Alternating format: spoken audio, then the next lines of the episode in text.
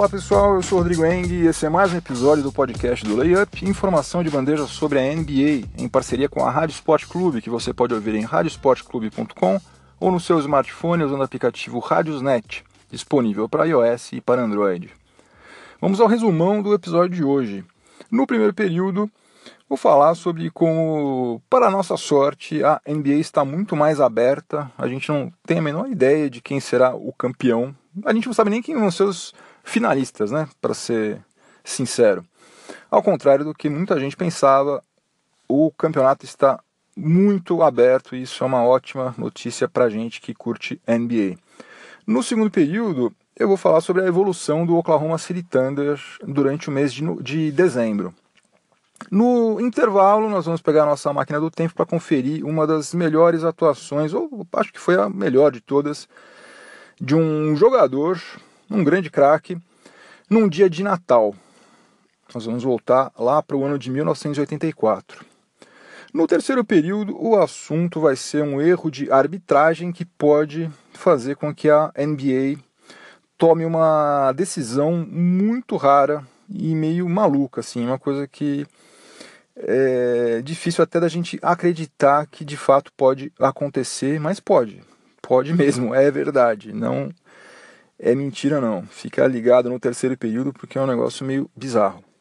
E para fechar, eu vou falar sobre as camisas da Nike, né?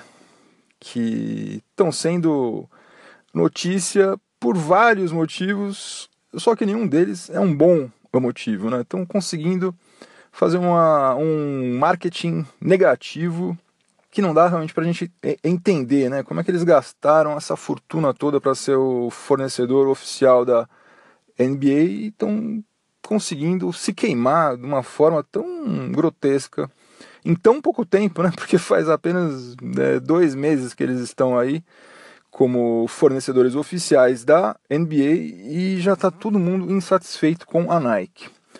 Então é isso, sem mais delongas, vamos ao que interessa. O podcast do Layup está no ar. Principalmente nos anos 1980, a NBA tinha pelo menos uns 10 times com grandes craques, grandes jogadores, e quando a temporada começava, ninguém sabia é, quem seriam os finalistas e muito menos qual time seria o campeão. Era realmente um torneio completamente em aberto, ninguém sabia o que ia acontecer e exatamente por isso era muito interessante. Isso aí meio que morreu nos últimos anos, né? desde 2015 a gente tem tido finais consecutivas entre Golden State Warriors e Cleveland Cavaliers, que estão monopolizando o cenário. E esse ano, de novo, se a gente tivesse que apostar, a gente iria apostar outra vez em mais uma final entre esses dois times. Só que já se passou agora 40% da temporada regular e eu, pelo menos, não me sinto tão confortável quanto eu estava antes de afirmar que, de fato, esses times aí farão a quarta final consecutiva. Na Conferência Leste e na Conferência Oeste tem pelo menos dois outros times aí que têm plenas condições de chegarem às finais. No leste, Boston Celtics, que está fazendo uma campanha sensacional, apesar das últimas derrotas, e Toronto Raptors, que é o atual líder da Conferência Leste. Quietinho, eles chegaram lá. Na Conferência Oeste, Houston Rockets resolveu seus problemas defensivos e continua destruindo no setor ofensivo, jogando demais. E San Antonio Spurs, como sempre, San Antonio Spurs a gente não pode descartar nunca. Nunca, nunca, nunca. Mesmo quando você acha que agora afundou, não. Eles continuam firmes e fortes. Isso sem a gente contar com outros times aí que podem surpreender. Indiana Pacers está fazendo uma campanha espetacular, muito acima do que qualquer pessoa poderia imaginar. Uh, Minnesota Timberwolves, se por acaso conseguir dar um jeito na sua defesa, né, que ironicamente o Tom Thibodeau não conseguiu até agora, mas se conseguir, quem sabe ainda podem surpreender também. Enfim, é um campeonato muito mais aberto, está sendo muito mais aberto do que a gente imaginava que seria. E quando existe um equilíbrio tão grande quanto esse que a gente está verificando agora, o gerenciamento da saúde dos principais craques de cada time passa a ser uma questão estratégica ainda maior do que já é naturalmente. Né? O fato de determinado jogador estar 100% fisicamente em quadra na reta final da, tanto da fase regular quanto dos playoffs pode ser um negócio determinante, pode ser um fator determinante para que aquele time seja campeão ou não.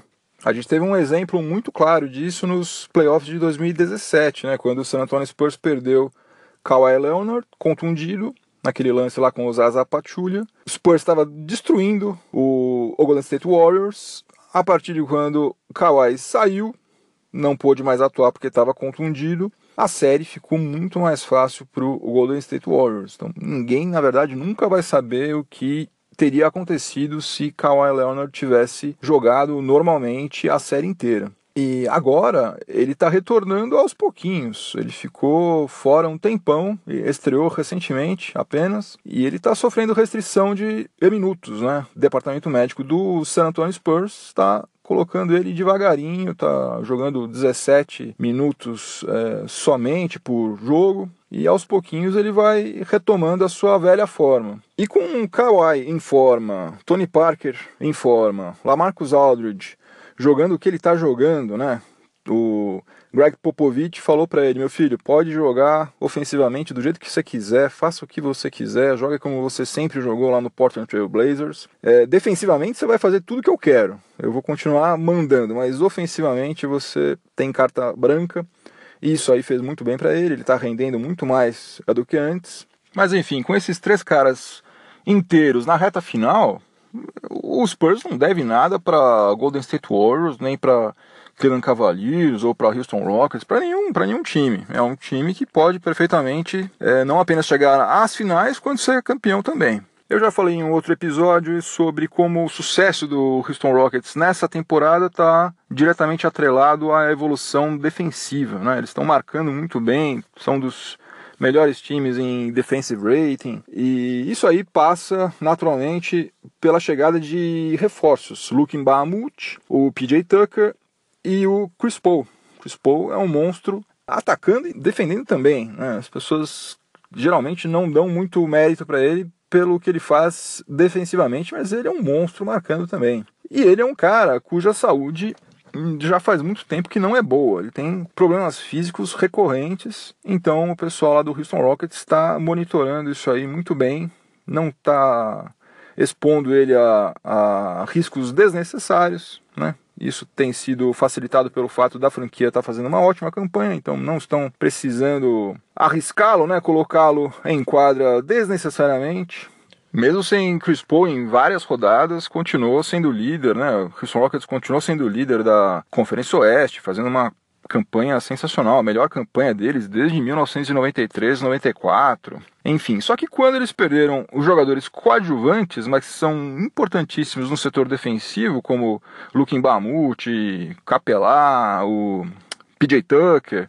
Daí a coisa deu uma complicada, né? Eles voltaram a ser aquele time que marca 120 pontos e sofre 125. Aí não adianta absolutamente nada.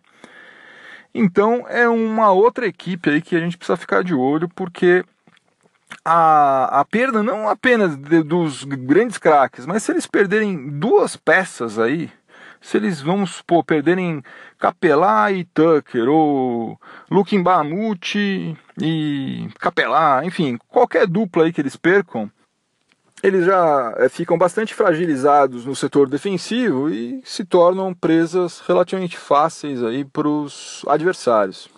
O Cavs é um time que todo mundo sabe, né, depende extremamente de LeBron James. E o Boston Celtics não porque eles tenham é, feito um mau planejamento, mas porque eles deram azar com a contusão do Gordon Hayward, também se tornou um time extremamente dependente de Kyrie Irving.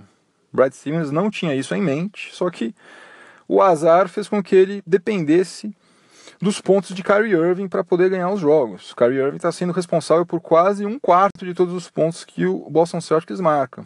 Então não dá nem para a gente imaginar isso, né? Tomara que não aconteça nada desse tipo, mas o Boston Celtics depende demais de Kyrie Irving, que é um cara que já teve problemas físicos também bem complicados, várias vezes já ficou fora de playoff, de final e tal, machucado. Então, o Celtics também vamos bater na madeira aqui para que não aconteça nada disso. Ia ser demais, né? Já perder Gordon Hayward e perder Kyrie Irving também. Mas a verdade é que eles estão correndo um risco grande, né? Porque se eles perderem Kyrie Irving, daí acabou. Acabou, realmente não tem jeito deles conseguirem competir no leste. Esquece porque não vai dar. E por falar em Cavs, o Cleveland Cavaliers jogando mal pra caramba, jogou muito mal contra o, o Golden State Warriors. Teve um aproveitamento nos arremessos de quadra de 31,8%. Uma atuação grotesca. Só que jogando mal pra caramba, eles engrossaram o jogo contra o, o Golden State Warriors, lá em Oakland. E se você for ver, os dois times estavam sem, sem seus armadores titulares. Golden State Warriors estava sem Stephen Curry e o Cleveland Cavaliers estava sem a Isaiah Thomas, que já está dando enterradas aí nos treinos. Então a sua volta está iminente. O Warriors precisou de um triplo duplo do Draymond Green, precisou de quase 50 pontos do Kevin Durant e do Clay Thompson e de alguns erros da arbitragem na reta final do jogo, em algumas faltas que não foram marcadas sobre o LeBron James para conseguir vencer. E embora a gente tenha uma amostragem muito pequena, né, foi só um jogo, mas aparentemente não está havendo aquele distanciamento de nível técnico assim entre os dois times tão grande quanto houve nas finais de 2017. Eu não sei não se hoje em dia ele ia ter uma final 4 a 1 a favor do Golden State Warriors. Sinceramente, não sei. E quando voltar Aliás, quando voltar não, quando estrear, né, a Isaiah Thomas, que ele ainda nem estreou, é, ninguém sabe exatamente como é que as coisas vão rolar, né? Ninguém sabe qual vai ser a dinâmica do Cavs com a Isaiah Thomas armando o jogo. Pode ser que dê super certo, pode ser que não dê nada certo. Né? Não dá pra gente prever. A verdade é que o fator contusão aí também, em relação aos dois times, tem um papel importantíssimo. Né? E os dois times estão gerenciando a saúde tanto do Stephen Curry quanto do Isaiah Thomas. E não nos esqueçamos de Derrick Rose. Né? Derrick Rose também está afastado, também não atuou nesse, nesse jogo aí contra o, o Golden State Warriors. Não sabemos o que teria rolado se ele estivesse em quadra também. Enfim, é quase como se a gente estivesse presenciando dois campeonatos paralelos. Um que é o que a gente assiste na TV, no League Pass, enfim, dos 30 times com a, a, bola quicando, e um outro aí entre os departamentos médicos das principais franquias. Né? Um torneio de xadrez. Né? Cada, uma, cada um deles estudando a próxima jogada, o próximo passo, tentando preservar as suas peças principais aí. E não só as peças principais, porque é, eventualmente até os peões podem fazer falta na reta final. Começando o segundo período do podcast do Layup, em parceria com a Rádio Sport Clube, e o assunto agora vai ser a evolução do Oklahoma City Thunder ao longo do mês de dezembro. No dia 30 de novembro, portanto no último dia do mês passado, o Thunder era o décimo colocado da Conferência Oeste, tinha uma campanha negativa de 8 vitórias e 12 derrotas. E agora eles estão em quinto lugar, estão atrás somente do Warriors, Rockets, Spurs e Wolves, com uma campanha positiva de 19 vitórias e 15 derrotas. Ainda é um desempenho muito abaixo do que a gente esperava desse time aí, recheado de craques, mas inegavelmente houve uma evolução. O problema é que essa evolução aí se deu muito mais por mérito da defesa, que já vinha sendo muito boa, e pelo talento individual de algum dos seus jogadores, especialmente Russell Westbrook, né, para variar, do que por, pelo fato de aqueles problemas sobre os quais a gente já falou em outros episódios estarem sendo atacados, né, estarem sendo resolvidos. Apesar dessa evolução sensível aí que o Thunder apresentou, está apresentando, considerando-se somente os jogos realizados no mês de dezembro, o Thunder é o 29 colocado no ranking de passes executados por partida e é o 23 em assistências, ou seja, continua não movimentando a bola e não é, movimentando os, os, jogadores também. Volta e meia você vê que os camaradas é, passam a bola para o companheiro e ficam exatamente parados no mesmo lugar onde estavam antes, esperando que a bola retorne para suas mãos. É uma coisa meio é, bizarra. E não por acaso o Thunder é o vigésimo colocado em aproveitamento nos arremessos de quadra durante o mês de dezembro.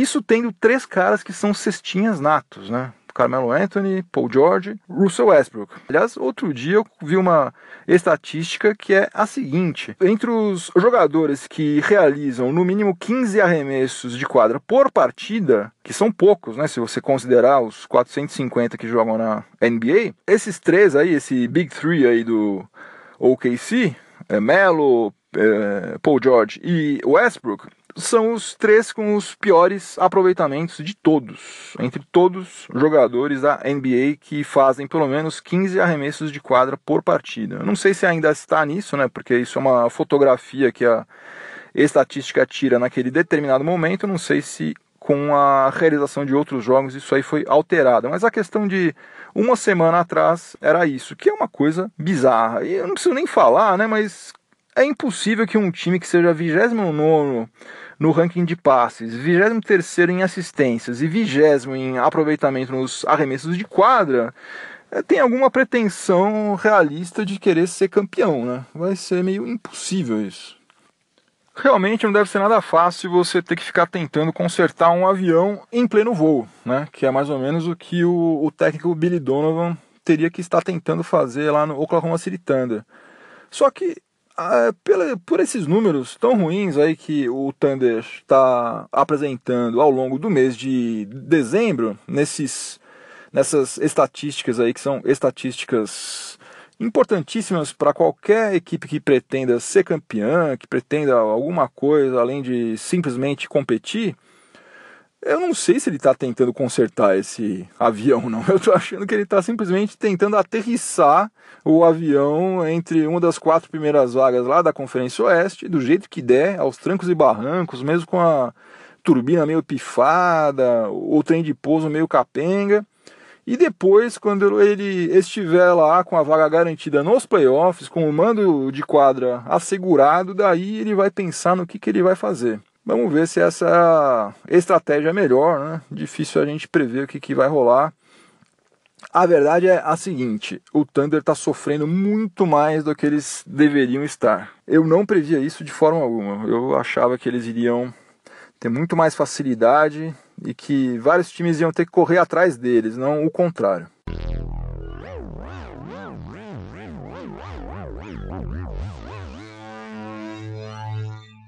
No intervalo do podcast do Layup, em parceria com a Rádio Sport Clube, nós vamos fazer o que fazemos sempre. Nós vamos pegar a nossa máquina do tempo e vamos dar uma viajada até um dia de Natal.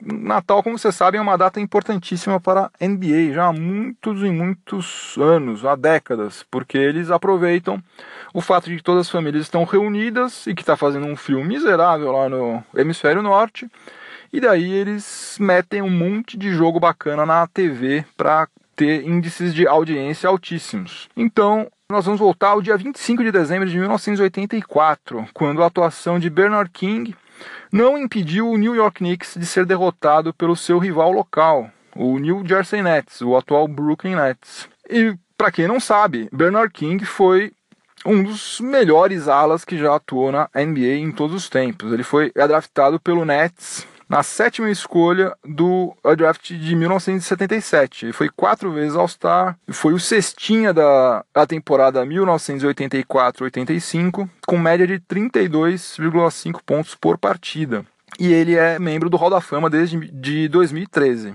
E só que nesse jogo aí, como eu falei, ele estava defendendo o New York Knicks, não o Nets, né? Ele já estava jogando no New York Knicks. E ele marcou 60 pontos nesse jogo marcou 60 pontos, sendo 22 em lances livres. Mais da metade dos pontos que o Knicks marcou saíram das mãos de Bernard King. O New Jersey Nets venceu no Madison Square Garden por 120 a 114. E esses 60 pontos do Bernard King no Natal de 1984 foi a maior pontuação de um jogador do Knicks no Madison Square Garden até 24 de janeiro de 2014, até outro dia aí quando o Carmelo Anthony marcou 62 pontos em um massacre do Knicks sobre o Charlotte Bobcats. E quem quiser conhecer um pouco mais sobre a turbulenta carreira do Bernard King, ele teve vários problemas de contusão, sofreu racismo quando ele era mais jovem. Eu recomendo o documentário Bernie and Ernie, da série 30 por 30 da ESPN. Não sei sinceramente se tem lá no Watch ESPN, talvez tenha. Se não, você encontra é, online aí na Amazon Prime, esses serviços aí de streaming. Mas é isso, no dia 24 de dezembro de 1984, Bernard King marcou 60 pontos numa derrota do Knicks para o Nets.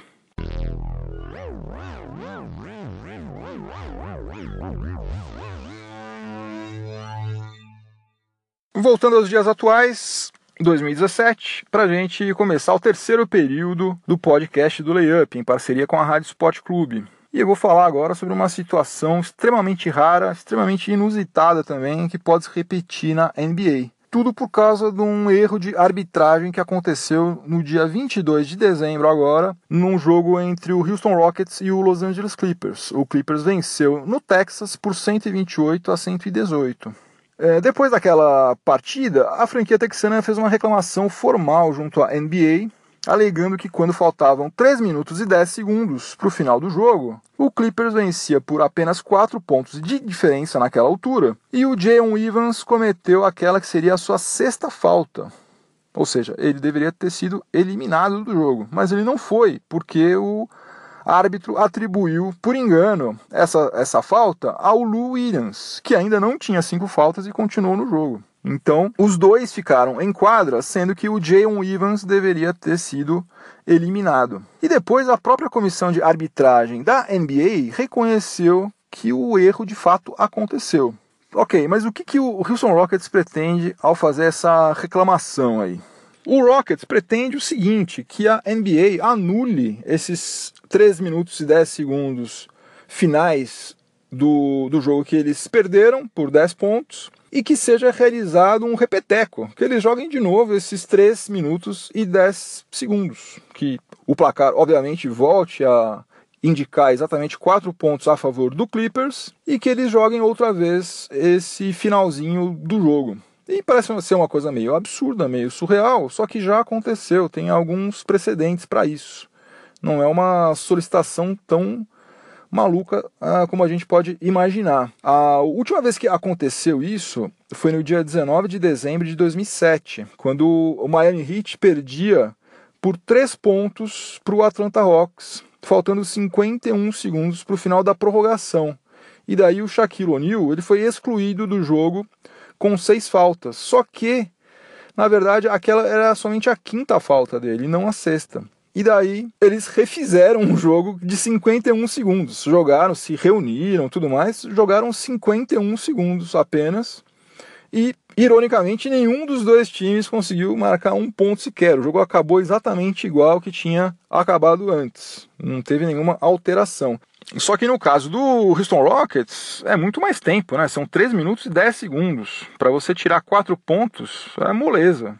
Né? Tranquilo. E eles estão fazendo isso por quê? Porque uma vitória a mais, eventualmente, pode até representar um mando de quadra em uma final. Né? Numa situação extrema, pode ser até isso. Então, eles estão tentando. Eles tiveram que pagar 10 mil dólares para poder fazer essa reclamação o valor esse que, é, se a NBA entender que não é o caso de acatar o, o pedido deles, eles não reembolsam esses 10 mil dólares. 10 mil dólares é, são reembolsados pela NBA. E daí agora a liga tem até o dia 29 para responder. Tem que dar uma resposta formal também. Tem que dizer, olha, nós acatamos a sua solicitação e vai ter o jogo dia tal, vai ser assim, vai ser assado e tal. Ou não, ou não, esquece, vai chorar na cama que é lugar quente, o resultado foi esse mesmo, balbal. Eu tô achando, tô inclinado a acreditar que eles vão ter que jogar de novo, porque se até os próprios árbitros reconheceram que houve a falha,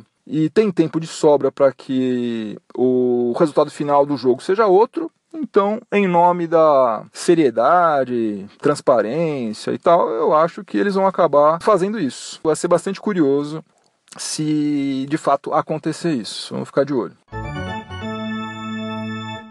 Começando o quarto período do podcast do Layup, em parceria com a Rádio Sport Clube, a reta final aqui do episódio de hoje. Eu vou falar sobre o material esportivo que está sendo usado lá pela NBA ah, desde o início dessa temporada. Como vocês sabem, até a temporada passada a fornecedora era Adidas e a partir dessa passou a ser a Nike. E eu sempre achei aquelas camisetas da Adidas que eram vendidas para nós, torcedores, réis mortais, não as que eles usavam em quadra, extremamente pesadas, desconfortáveis, até para a gente que mora num país tropical, quente, né? Extremamente desconfortáveis. Até eu, sendo um super fã da liga e tal, acho que nos últimos anos eu comprei, se eu não me engano, apenas três. Eu tenho uma 24 do Kobe, tenho uma do Milwaukee Bucks que eu mandei estampar o número 33 e o Karim Abdul-Jabbar atrás. E tem uma com manga do Minnesota Timberwolves, bem bacana por sinal. Mas eu nem imaginava que as coisas iam piorar tanto quanto elas pioraram com a Nike. Primeiro o preço, né? O preço praticamente dobrou. Está né? Tá custando 400 reais uma camiseta de qualquer time oficial da NBA um negócio bizarro, né? um preço absurdo. Eu tinha o interesse em fazer um sorteio né, de uma a camiseta aqui, até para poder divulgar o, o, podcast, que é novo e tal. Desisti, impossível, não tem condição de gastar 400 reais, um valor pornográfico aí para uma camiseta. Se você for pensar na, na crise que a gente vive, econômica, né? Você gastar 400 reais numa coisa supérflua como essa, tem, sabem que tem família passando necessidade aí, é, gente desempregada, gente cancelando o plano de saúde, que não tem grana para pagar o condomínio, não tem. E você vai gastar 400 reais numa camiseta, um negócio totalmente é, desnecessário, né? uma coisa que, que é um luxo. Eu não tenho nem coragem de fazer isso. Depois, se você for tentar comprar, não, tudo bem, imagina que você seja um cara que tem dinheiro sobrando. Não, eu tenho dinheiro sobrando, eu vou comprar todas. Eu quero comprar uma camiseta de cada time, porque eu sou muito fã da liga e eu tenho grana sobrando. Não tô nem aí. Você não consegue comprar. Você não consegue comprar. Eu fui entrar lá só por. Não que eu fosse comprar, mas eu fui dar uma pesquisada. São 30 franquias. Se você quiser comprar camisetas oficiais na loja oficial da NBA, só tem a venda de 9. Se você quiser, por exemplo, comprar uma oficial do Chicago Bulls, do Lakers, do Celtics, dos Pistons, que são franquias tradicionalíssimas, campeãs e tal, tem um monte de gente que torce para qualquer uma dessas aí, não tem. Ou seja, a distribuição da Nike consegue ser ainda pior do que era da Adidas, que já era bem ruinzinha, né? Diga-se de passagem. Depois não preciso nem falar, né? A qualidade do material que eles estão usando para fazer essas camisetas oficiais, né? Não as que a gente compra, as oficiais de jogo, é infinitamente inferior ao que era usado pela Adidas. Né? Já cansamos de ver camisas sendo rasgadas dentro de quadra, voluntariamente, involuntariamente, um negócio realmente inacreditável. E para fechar com chave de ouro, a gente teve a rodada especial de Natal e a Nike não providenciou nenhum uniforme comemorativo, né? A Adidas tinha aqueles uniformes retrô, super bonitos. Todos os times que atuavam no dia de Natal entravam em quadra com um uniforme alternativo, modelo retrô, lindíssimos. A Nike simplesmente não fez nada disso, não tem. Não, vocês jogam exatamente como se fosse um dia qualquer, tanto faz. Ou seja, deu um passo para trás. Agora, é realmente inconcebível, inacreditável, não dá para entender como que uma empresa que gastou um bilhão de dólares para ser a fornecedora oficial da liga agir com tanto descaso né, em relação a um é produto aí que poderia render muito mais lucro para eles se eles se organizassem um pouquinho, né? E estão fazendo, como eu já falei, estão fazendo um marketing negativo, né? É cedo, né? Passaram-se dois, três meses aí do, do contrato deles. O contrato é de oito anos, então vamos torcer para que ao longo desses oito anos as coisas melhorem, mas é realmente é desanimador. Fim de jogo, não tem prorrogação. O podcast do Layup vai ficando por aqui. Se você estiver ouvindo na Rádio Esporte Clube. Continua sintonizado que vem mais informação esportiva de qualidade na sequência. Se você estiver ouvindo em alguma plataforma de podcast, aproveite para avaliar positivamente o podcast do Layup e me dar uma força. Lembrando que se você quiser me ajudar a fazer este podcast, você pode entrar no site layup.com.br, entrar na página de contato e me mandar uma mensagem enviando a sua crítica, a sua sugestão, a sua dúvida, que ela será lida com toda certeza. É isso, boa semana para todo mundo, até a próxima, tchau, tchau.